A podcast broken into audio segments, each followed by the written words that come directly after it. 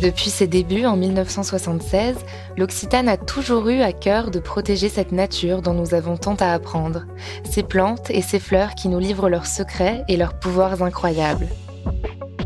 Aujourd'hui, avec la collection de parfums Fleurs inoubliables, la marque écrit une nouvelle page de son histoire, remontant le temps à la découverte d'un patrimoine enfoui, celui des plantes oubliées de la parfumerie.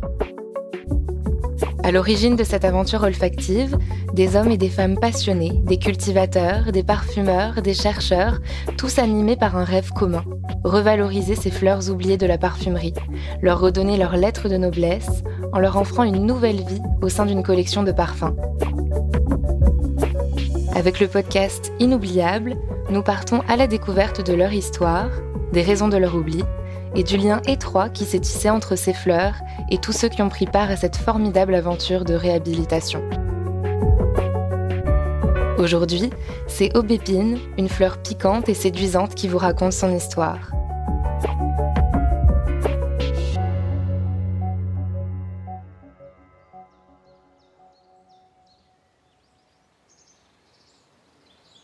C'est une chance incroyable que l'Occitane se soit penchée sur mon berceau celle de revenir enfin sur le devant de la scène.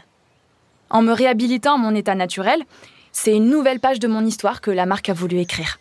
Celle de créer de toutes pièces un univers olfactif valorisant mon passé, mon terroir, les hommes et les femmes qui m'ont cultivé et ceux qui ont redonné vie à ma fragrance. C'est tout cela qui fait du projet Fleurs inoubliables une expérience unique à la découverte d'un univers fascinant. Et pour atteindre cet objectif, ils se sont lancés dans un travail de grande ampleur à la recherche d'un patrimoine perdu, celui des fleurs oubliées de la parfumerie. Mais commençons par mon histoire. Moi, on me surnomme bois de mai, épine de mai ou encore épine blanche. Mais personnellement, je préfère aubépine. Et ça tombe bien car c'est mon nom. Il vient du latin albaspina, en référence à la couleur de mes fleurs et des petites épines qui habillent la base de mes tiges. En Angleterre aussi, avec qui j'entretiens un lien très étroit, j'ai hérité de quelques jolis petits surnoms comme euh, ou May Blossom. So chic, pas vrai?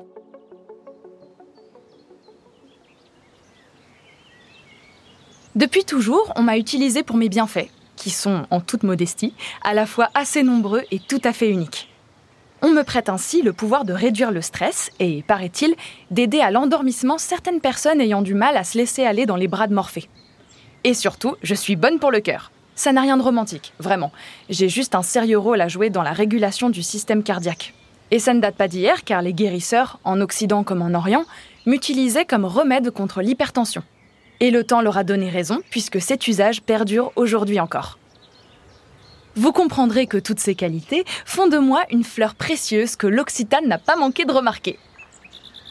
Mais pour me faire renaître dans toute ma splendeur, ce qu'il voulait, c'est innover à partir de mon passé, de mes histoires et de mes légendes, avec en toile de fond la perspective de préserver mon patrimoine culturel et environnemental, un engagement qui leur tient à cœur depuis toujours.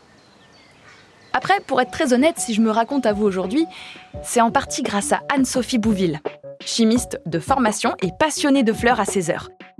C'est d'abord à cette jeune femme que l'Occitane a fait confiance en 2015 en la soutenant dans ses recherches universitaires. Oui, c'est un projet de longue date. C'est elle qui, parmi 800 plantes, a listé celles qui méritaient toute l'attention de la marque. Et oui, j'ai eu la chance d'en faire partie, et c'est de là que tout a commencé. Ces travaux de recherche ont été l'occasion d'ouvrir les grimoires et de nous écouter, nous, ces plantes qui avons traversé les âges, de nous redonner vie et de faire renaître ces imaginaires si précieux. D'ailleurs, je soupçonne Anne-Sophie d'être une sorcière. Personne ne peut se lancer dans une si vaste étude enfouie dans les grimoires et les légendes sans être un peu sorcière. Et je vous parle de sorcières parce que je les connais plutôt bien. Oui, ce sont elles qui ont su m'utiliser pour déployer mon plein potentiel bienfaisant. J'ai toujours aimé leur compagnie. D'ailleurs, on raconte que lorsque je me trouvais dans un jardin de sorcières, je me transformais à l'approche d'inquisiteurs comme par magie en une innocente haie de ronces et de groseilliers. Je pourrais vous révéler ce qu'il en est, mais la magie est un art dont il ne faut dévoiler les secrets. Je laisserai donc planer le mystère sur cette histoire.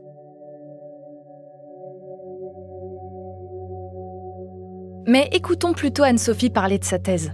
C'est quand même la mieux placée pour la raconter. Le projet était de libérer la connaissance autour de ces fleurs, oubliées en parfumerie, mais parfois connues dans d'autres domaines.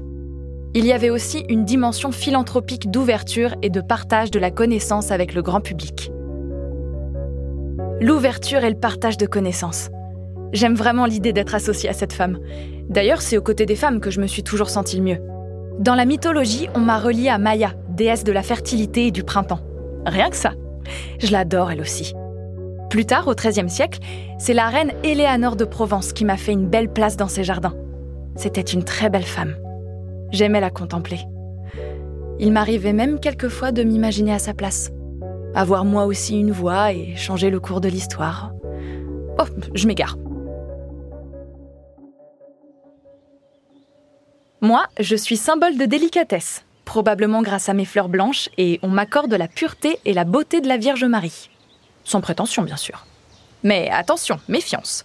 Comme beaucoup d'autres fleurs de mon acabit, je suis double, à la fois douce et piquante, et selon les saisons, je change mon apparence. Comme vous vous en serez douté, je pousse au mois de mai.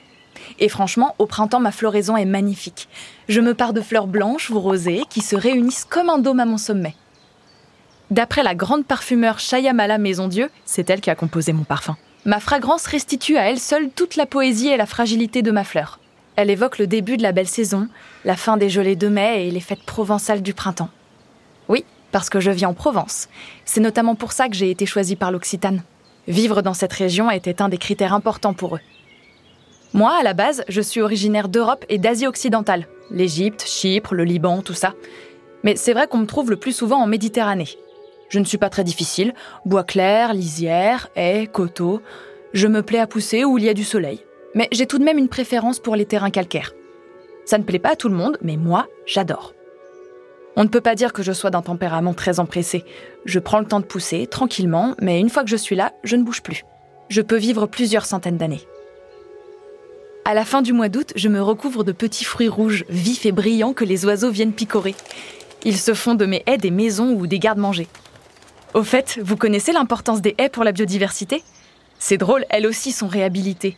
Et aujourd'hui, on leur reconnaît enfin un rôle de premier ordre dans la création d'une nature riche et féconde. Peu m'importe cette reconnaissance tardive, moi, je suis heureuse, bien entourée avec tous ces oiseaux qui pépient autour de moi. Ça me plaît bien, je me sens un peu comme Cendrillon. Non, pardon, euh, réponse? Non, celle qui chante avec les oiseaux. C'est qui déjà? Blanche-Neige, voilà.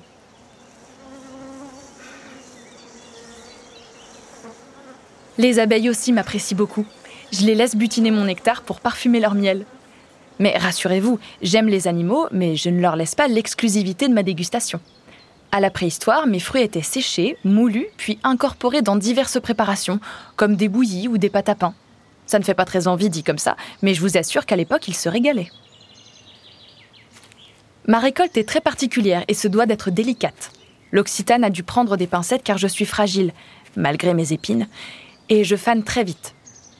C'est ce qu'on appelle un approvisionnement en frais. C'est pour ça que pour me récolter, l'Occitane a fait appel à Jean-Pierre Pavier, son partenaire cueilleur depuis plus de 12 ans. Et c'est au grand air de la montagne, dans les prairies de Luce-la-Croix-Haute, qu'il pratique une cueillette durable, certifiée biologique et tournée vers la réhabilitation de la biodiversité. Pour lui, maintenir l'équilibre, c'est essentiel pour la cueillette sauvage. On s'entend bien, lui et moi. C'est un chic type, Jean-Pierre. Pour récupérer mes fleurs, il glisse délicatement sa main sur mes branches. Je peux vous dire que c'est agréable d'être traité avec autant de douceur, surtout que ça n'a pas toujours été le cas. Dans le temps, on me cueillait avec une méthode plus radicale. Un parapluie à l'envers sous une de mes branches qu'on secouait jusqu'à ce qu'une neige de pétales tombe dans le parapluie. Inutile de dire que je préfère la méthode de Jean-Pierre. Pour mieux me visualiser, je suis un arbuste à la silhouette plutôt courte, soyons honnêtes, avec de petites feuilles ovales, incisées et dentées, d'un vert luisant sur le dessus et plus pâle en dessous. J'ai l'air inoffensif comme ça, mais méfiez-vous. Le long de mes branches grises se trouvent de courtes épines acérées. C'est peut-être pour ça qu'on m'appelle sauvageonne.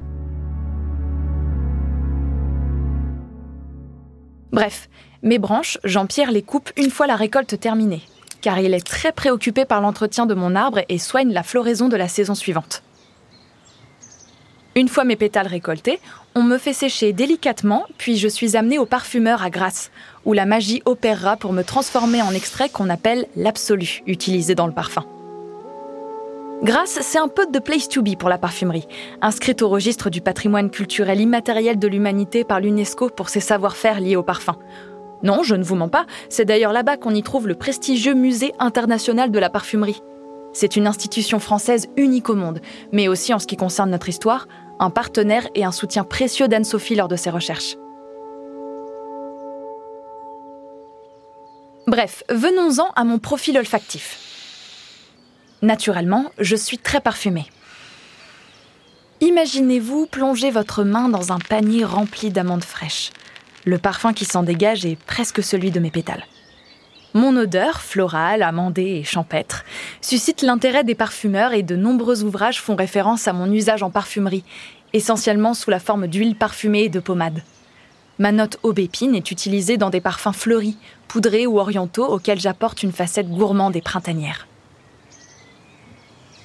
Alors me direz-vous, pourquoi ai-je été remisée aux oubliettes? Eh bien, c'est arrivé progressivement.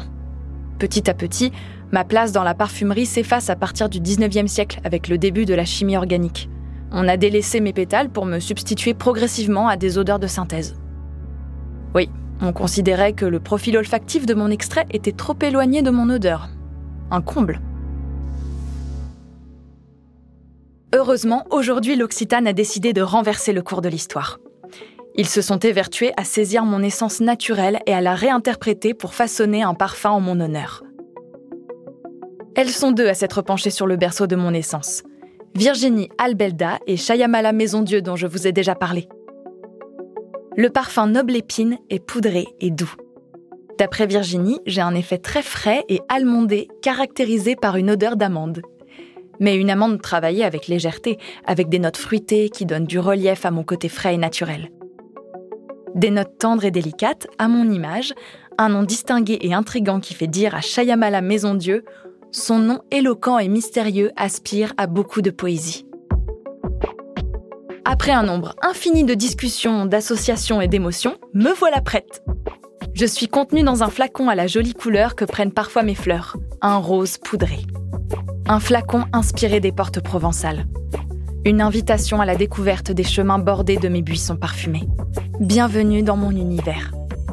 Promis, je saurai me faire discrète, mais j'ai hâte de vous accompagner tout au long de la journée et d'infuser vos rendez-vous amoureux de mon délicat parfum.